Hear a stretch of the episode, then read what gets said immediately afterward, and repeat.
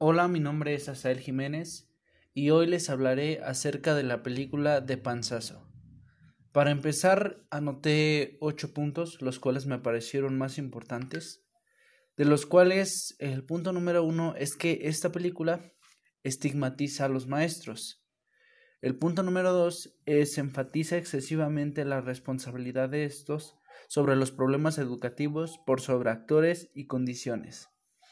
El punto número tres es que se consideran como si la educación fuese más que nada un producto, y no es así. La educación sirve para formar personas que sean capaces de sobresalir en la sociedad. Ahora, nada se dice en el documental de la desigualdad educativa asociada al origen social. El punto número 6 es se idolatra a las pruebas de aprendizaje. El punto número 7 es presenta una concepción industrialista de la educación. El punto número 8 es se desprecia la inversión que la educación hace referente al Estado. Cuando todo lo anterior sucede tenemos que estar muy alertas. También en el documental no importa si el niño desayunó o no lo hizo, si los padres tienen trabajo o no.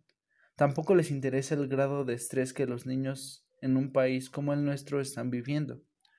Se señala que todos los mexicanos contamos con las mismas oportunidades para educarnos, cosa, por supuesto, totalmente falsa. El que no estudia es porque no quiere. No se menciona también el deplorable papel de las televisoras, que durante muchos años han tenido cierta influencia en la formación de los mexicanos, a través de las noticias, de sus programas de diversión y tal vez incluso en las telenovelas, que son un poderoso instrumento educativo y alienante. Ahora, no podemos cuestionar a todo este sistema, ya que es nuestro sistema político mexicano, y actualmente con la pandemia se ha ido deplorando.